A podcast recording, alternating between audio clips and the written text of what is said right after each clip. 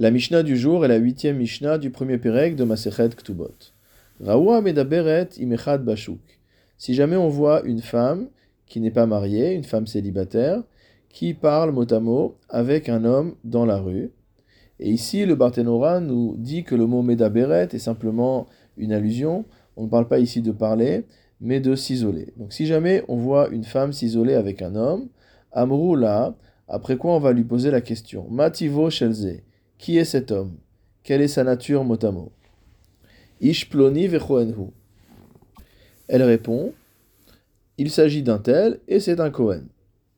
Mais Farshim explique que lorsqu'on dit c'est un Kohen, ce n'est pas spécifiquement le cas d'un Kohen, mais ça pourrait être tout autre type de personnes qui sont en tout cas des personnes cachères, c'est-à-dire des personnes qui ne rendraient pas impropre cette femme à se marier avec un Kohen si jamais elle s'était isolée avec eux. Rabban Gamliel ve Rabbi Eliezer Omer Omrim Nehemenet. D'après Rabban Gamliel et Rabbi Eliezer, Nehemenet, la femme est digne de foi. C'est-à-dire que le fait qu'elle se soit isolée avec cet homme ne la rend pas impropre à se marier avec un Kohen.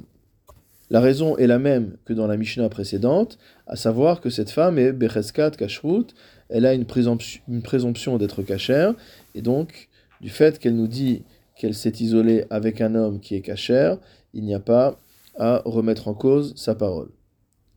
Rabbi Yoshua Omer, Rabbi Yoshua à nouveau s'oppose à cette vision et nous dit Lo mipia anuchaim, qu'on ne peut pas accorder foi à ce qu'elle dit. Et harezo becheskad beula, lenatin ou.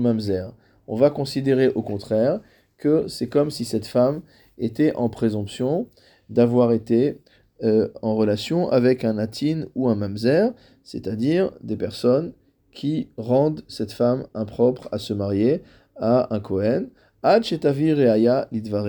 jusqu'à ce qu'elle apporte la preuve que l'homme avec, lequel elle s'est isolée n'est ni un mamzer ni un natin, mais au contraire quelqu'un qui est cachère.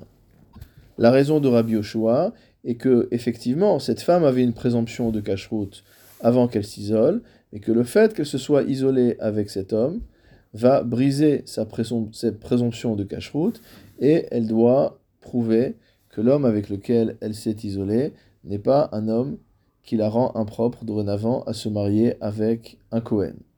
La halacha est comme Rabban Gamliel et Rabbi Eliezer à nouveau, et non pas comme Rabbi Yoshua, c'est-à-dire que l'on accordera foi à ce que la femme aura déclaré.